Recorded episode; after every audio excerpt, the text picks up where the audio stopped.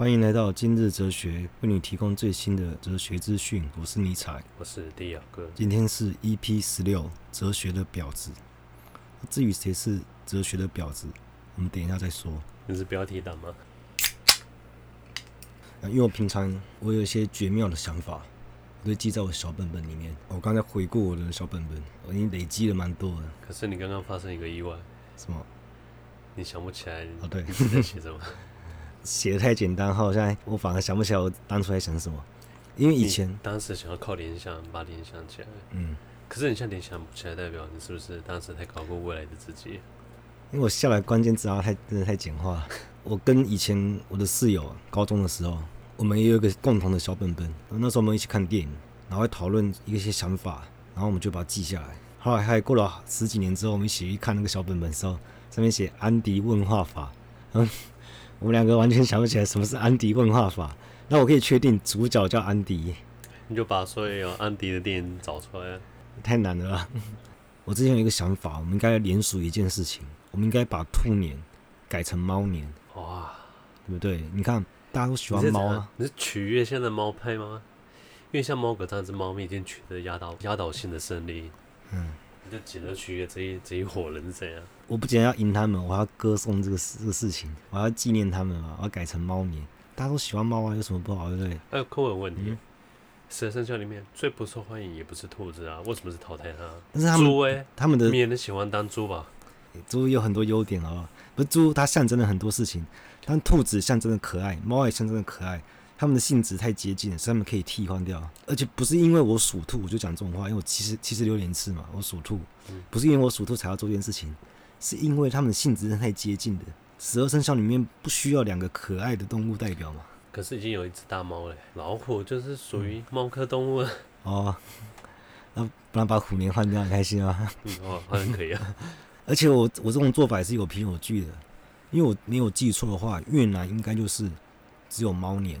它的兔年就是猫年，我没记错的话是，就是这个位置吗？我没记错的话，越南，对吧？看越南人那么懂啊，嗯，这么这么讨巧，他们十二生肖也是从我们中国过去的吗？我不知道哎。然后我觉得好的事情就是要效法。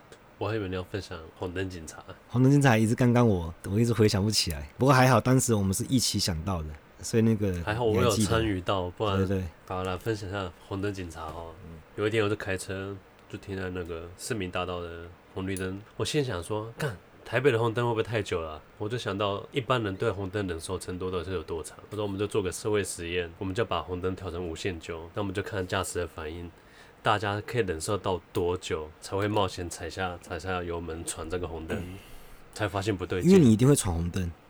如果这个红灯是无限久的话，对不对？我在想看大家极限到底在哪里啊？我一只要一闯红灯。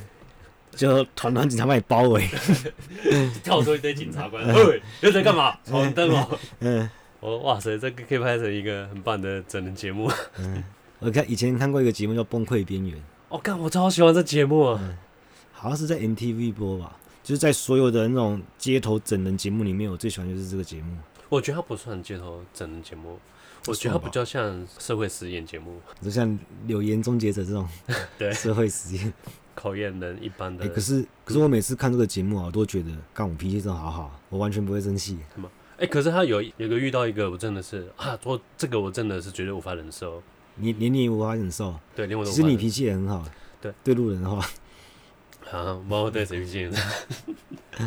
就是他在那个电影院的那个爆米花销售员，嗯，就是你买票就要进场买爆米花，他、嗯、就故意拖你时间。没有，他就电影快开产了，对，他就拖你时间，嗯，一直拖。可是你可以放弃爆米花，算了，你就不要了，有必要到生气吗？对，我会放弃。可是我看那个节目是是一对情侣，嗯、然后男生就觉得没关系，跟女生一直生气。他说：“你这电影在在干嘛？电影要开始。”意思是女生脾气比较差吗？你要暗指女生脾气比较差。我不知道他他是是不是想表达这个啊？可是刚好遇到这个社会实验得证的女生的脾气比较差。可是遇到这个我真的会我会不耐烦火到，我可能就是啊，我不管，我就进场，我不理他，然后回头再叫他们接你出来，看完电影出来就找他算账。看我们讲什么？我们不是介绍崩溃边缘吗？我来讲那个谁是哲学的婊子啊？嗯，就是我。哎，等下，这样，这个答案大家会令大家满意吗？然后其他哇，哲学婊子到底什么东西？嗯、对，哎、欸，过去忘因为因为我突然觉得这个头像要变成在赞美，他不是在侮辱人，只要冠在我的头上就是个赞美。自封通常都是赞美，自封的会有负面的、嗯，所以我有可能是自嘲而已。啊，我上一集一直在讲说我很喜欢这个巴本尼德斯嘛，哦，世界是整体这个概念，他我就很喜欢他的本体论嘛。但巴门尼德斯，嗯，叫什么名字啊？我突然想不起，更不认识他。我刚前面还没念到，后来后来忘记他叫什么。啊，巴文尼德斯，看突然。忘记他叫什么名字，太夸张了吧？他说世界的整体，那事情就一定会有一个对立面嘛？那对立面是谁？就是赫拉克利特。嗯、我记得在那个有人留言想要知道他，然后我想说他迟早会讲到。等一下，什么留言？我们这边有。他开始对，他这边留言，我跟他完全不熟啊。那其实说大家都对他不熟啊，所以无法开一个节目来讲他。你虽然没有听过他，那你你一定听过他讲过一句话，就是人不能两次踏进同一条河流。嗯，但没听过的人请回一看。没听过，真的自己要检讨。对，只是自己做人要体面一点嘛。这种事都没听过，太扯了。只要学会哦，我知道，啊、就好。嗯，对啊，你现在听完马上 Google，那我就算你及格了。最低底线在这里啊！嗯、大家不快去。那他讲的是什么事？其实我我一开始就听过这故事，但是我一直把这个故事物质在佛陀身上。我好像还是有个佛陀版本，我忘记了。我好像也看过这个动画，嗯，可能那时候东西方的文化隔阂比较远，没有谁抄谁的问题啊。因为东西文化分很开。为什么讲到佛陀，现在都变得这么礼貌性的说没有谁没有谁抄谁啊？大家都是哲学家嘛，没有必要争这个，啊。他还有一个很很威风的称号，叫做会色者。哇，这好帅啊！嗯，太帅了，很像一个 boss，好精怪头衔。为什么？因为他常用隐喻嘛，什么能不能两次踏进同一条河流？啊，喜欢用隐喻悖论，人家不解释，不是怕他不解释，因为他留下来都是那叫什么长文断简、长言断简。你说他留下来资料都已经啊长书断简了？哎，不不，应该嗯，你怎么连接？啊，就那什么简的啊？嗯。啊，大家大家 大概知道意思就好。不是不是，我解释一下，就是他写了很多东西，但是都不完整，都很分散，所以大家对他解释也是众说纷纭嘛。所以人家称他为晦涩者。哎，这样就是相对他的解读空间就很大。对，有一个故事我觉得好，这这个故事蛮无聊的。反正他有个弟子，就是他可能想要超越他的老师。哎，跟点哦啊！你现在真的不打算解释，不能。不 不能踏入同一条河两次吗？也不是这个从字面看就知道意思了，他只好解释还是？啊，好了，我刚才解释。哦，应该也不用了，呃，Google 就好。让他给你解释啊？给我解释？对，啊啊，嗯，好了，好，你现在解释啊，怕你忘记。哦，没有啊，我下去就就死掉了，就已经不是第一次的那个状况了，状态了。就我好像不能说你错，不过不过我有比较通俗的版本啊，就 是大家。大家已知通俗的版本啊，今天都好礼貌，而且你也不算错，你也没有抄他。然后我是觉得说，保持接受多元的观点嘛，那也不能说你错。嗯，蓝色窗帘，大家解释，嗯，都 OK 啊。到底照尼采的个性，他是他觉得枪爆你。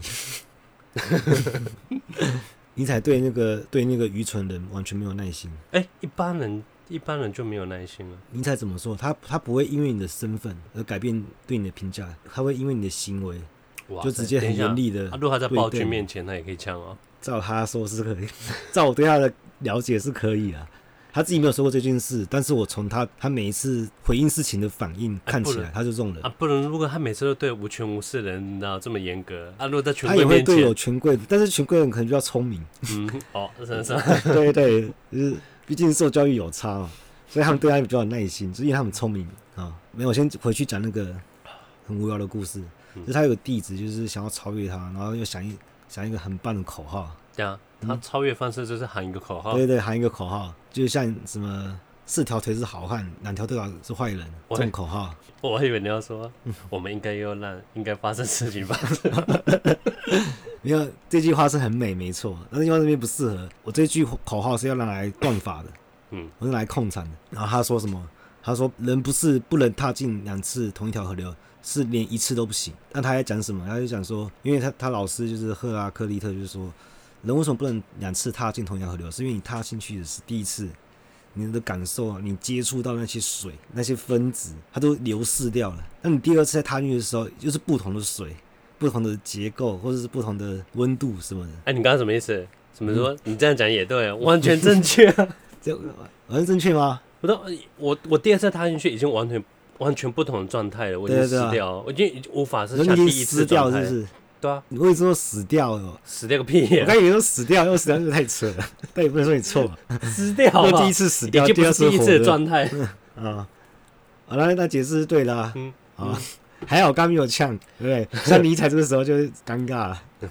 还好我不是暴君，对吧？那世界是统一的，那它统一是怎样？它是从一种由对立面的结合而形成的统一。他也是说世界是整体是一，他也说一。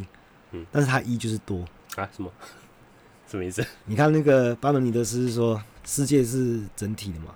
哎，是不可切割的、永恒的。但是他是说不是不可切割，它是由对立面结合而形成的，不一样。所以它的一就是多了。那它的跟它对立面也是整体的一部分。它的对立面可能是它的极端的另外一面。对啊，它也是这个整体的一部分吗？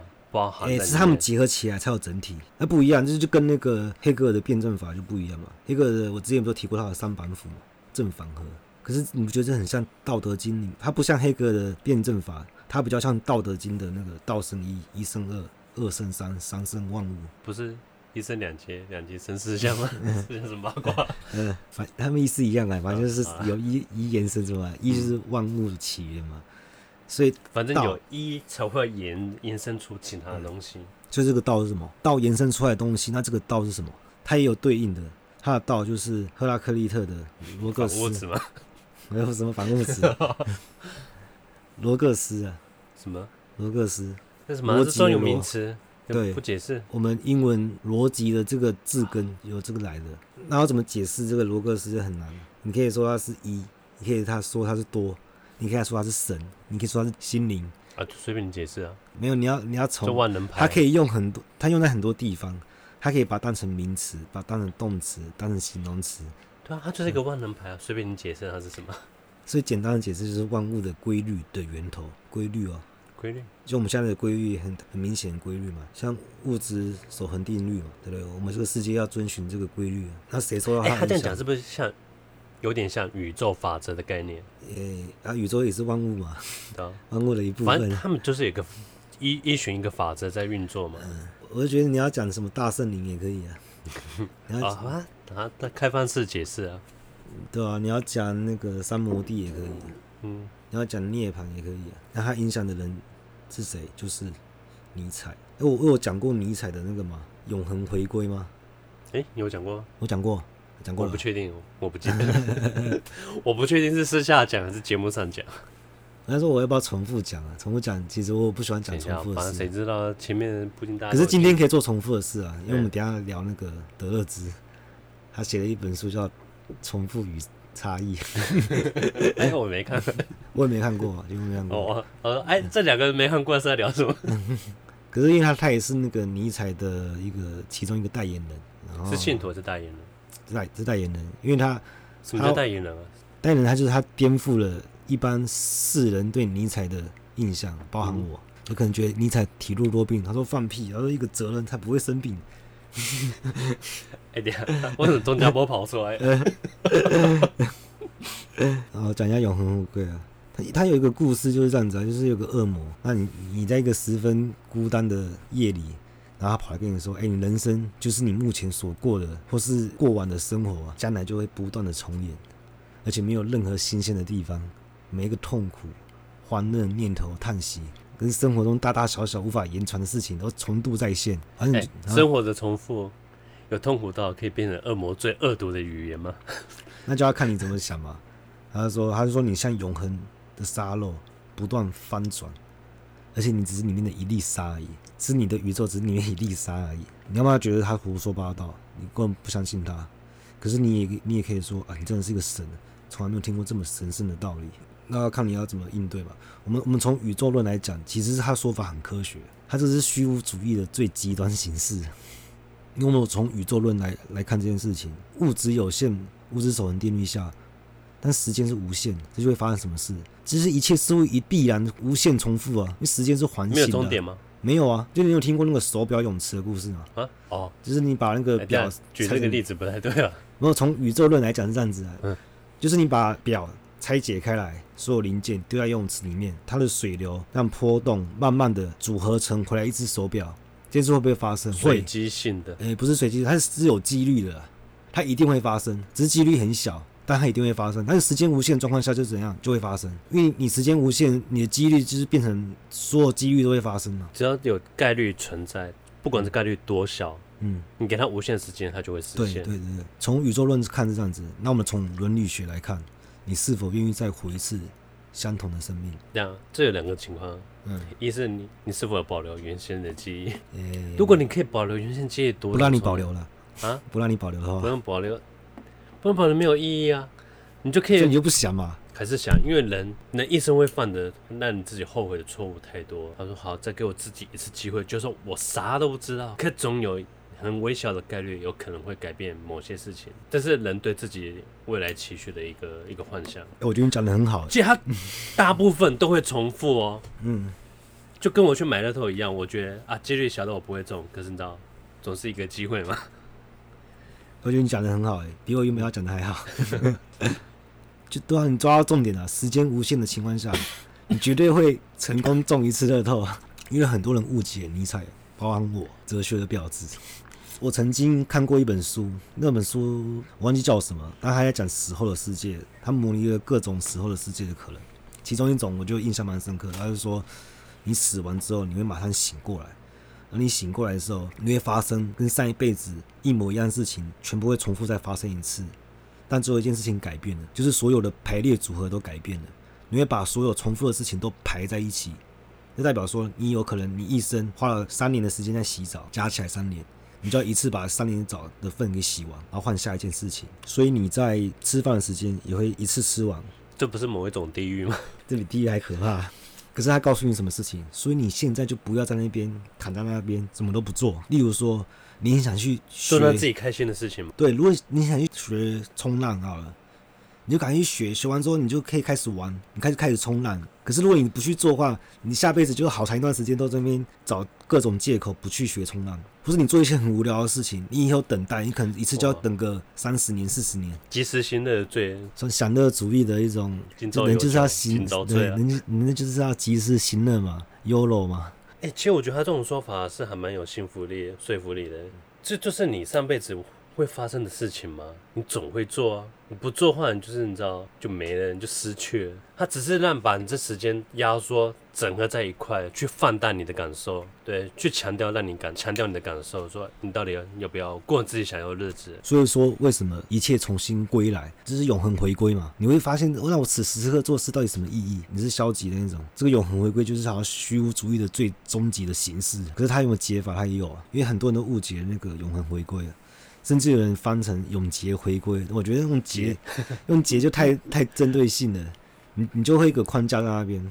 不针对性的，他就是有目的性的想要引导你。对啊，你就觉得是不好的。但尼采要下一个哲学思想是命运之爱，他他承认生生命本来没有意义，但是如果你可以肯定，你按照生命的本来的面貌，就是你没有做任何改变，你就接受它，把无意义的生命全部接受，然后拥抱它。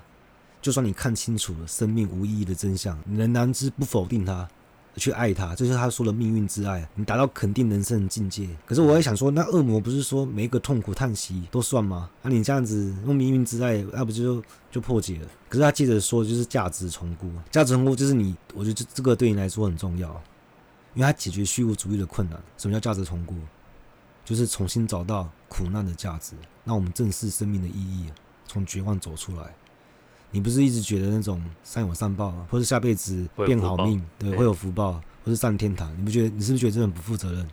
你讨厌这种说法。他找到现世苦难的价值，他不用等下辈子，他不用等上天堂。哎、欸，可是说起来是有点自我催眠的成分在里面。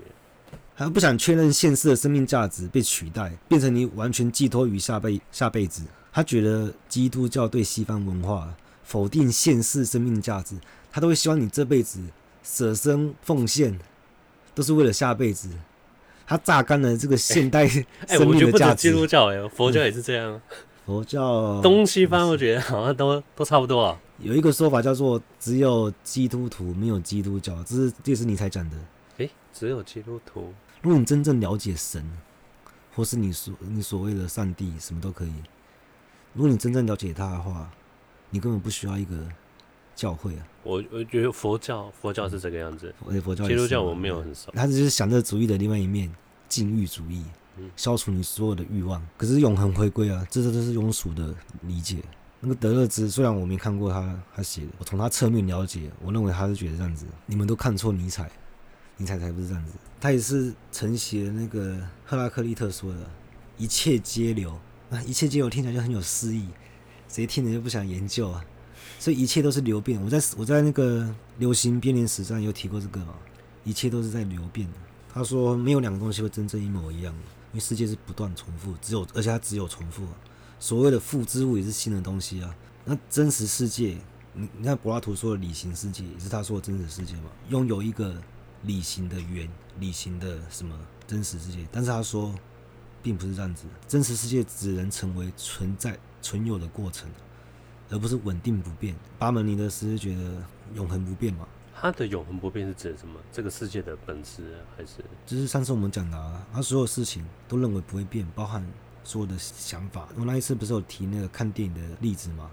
就你在回忆的时候，你的主线停下来了，哦，你思考指向了过去，所以过去事情有变吗？没有啊，你知道指到它的时候，它就是那个样貌啊，是永恒不变的。我很喜欢这个说法，但我也很喜欢一切皆有。所以他认为这个永恒回归是什么？尼采的永恒回归，然后重复才能打破所有规律跟法则，所以永恒回归就是进行突破律者的一种重复，破坏律者。创造新事物的方法，他意思就是说，这是不是有点像那个嗯，骇客任务？反正他城市不停的重复，嗯、然后出现些许的 bug。对，对他靠这个 bug 去推翻他整个整个城市。你可以想象，你在一个小重复小回圈里面，对，但你外面一层有可能有个大重复大回圈。你这样想的话，其实这个重复也是蛮蛮可怕的。你的可怕是指它也是在既定的那个计划之内吗？对啊，你可能你以为解开了所有的真理。但你发现你又被蒙在另外一层更大的，对，它好像在系统计算之内。对对对，有点像那恐怖平衡。那，什么东西的恐怖平衡？就我们电影会看到可能有三人对峙，对对，他们形成一种恐怖平衡。但是其中一个人说：“啊，我知道恐怖平衡啊。”对对，我解释一下嘛。另外一个说我在大楼安插了狙击手，把他打破这恐怖平衡。但另外一个人又准备了另外一个狙击手狙击他的狙击手，然后他又达到一个恐怖平衡。那又说他可能家人被他绑架在家里，就是他们不断的，这也是一种重复啊，而且这是由大去包小的一种重复，听起来也是很可怕。但他认为永劫回归可以突破，包含各种新的选择、生成的条件，所有埋葬的可能性都一并回归，所以你可以在每一个时间点都选择不一样的路线。因为所有的可能性都回归了，你的重复并不一定是过重复的日子，因为你可能性也一并回归了，所以你可以改变这个重复，但这个重复又会包装另外另外一个重复里面。而人永远都会想要重复的冲动，重复过去啊。人有重复的冲动是指什么？有啊。那人为什么想要重重复？其实重复代表求新的欲望跟意志。你每天重复过日子，为什么？大家喜欢规律的生活、规律的作息，可是你是为了一个改变。你可能重复的上班是为了一般人重复是为了安定感。为什么讲安定感？你迟早会找到一个新的破口，然后在在新的破口中再重复。你期待是求新啊。一般人在在变数面前不是会驻足？但是我觉得人他心里的欲求是想要冒险的。我只是想要，可是他们会衡量他们的风险。嗯，我个人是遇到重大选择，我会倾向冒险。但是我不知道别人是怎么想的，我很少会遗憾说啊，当初怎样怎样就好了，不会。我觉得人就是要多多为自己而活。如果你可能你今天有家庭之后，你是个父亲，你可能你的责任就是又对这个家庭负责，而你把你自己的这一块就缩小了，你就不会去冒险。可这样你就不是为了你，而是为了家庭，为你的。社会责任，你是想要宣导大家多多为自己活一点吗？我我本来是这样想，但是我后来又不这样觉得。就我发现我的重复很短，所以我很难去完成一些承诺。我本来是想宣导这件事情，但是如果我宣导了你们，你们去做，你们不会开心，因为你们不是这种人。我觉得我们也不也做不到宣导这种这种程度。嗯，我们只是，欸、所以这种快乐只只能由我独享。我是一个没有压力的人了，因为我重复的时间太短，我很快就找到一个新的破口。反正这是我对德勒兹的猜想。那我事后再去看他的书，跟看跟我想的一不一样。好了，我们今天就聊到这边了。哲学的婊子，这样听起来像赞美吧？等一下阿，婊子是指什么？你看，我又喜欢本体论嘛，我喜欢整体之意啊，我也喜欢一切皆流啊。我我什么都喜欢啊。你说你只是没贞操的，什么都接受而已啊？对吧？对吧？不管你用哪个流派的，你用夏拉克利特也好，然后巴伦尼德斯也好，都可以解释我的世界观啊。我觉得有好有坏啊。开发性态度是这样，我没有站队任何一个一个学派，嗯、我全部接受。嗯，我全部接受。要是我不小心突变出什么新的东西来，嗯、也很难讲。像很多很多学术派的人，可能他们就没没这种突变的机会了。所以现在听听出来吧，哲学婊子就是赞美。嗯，好了，拜拜。拜。哎，今天没抽烟。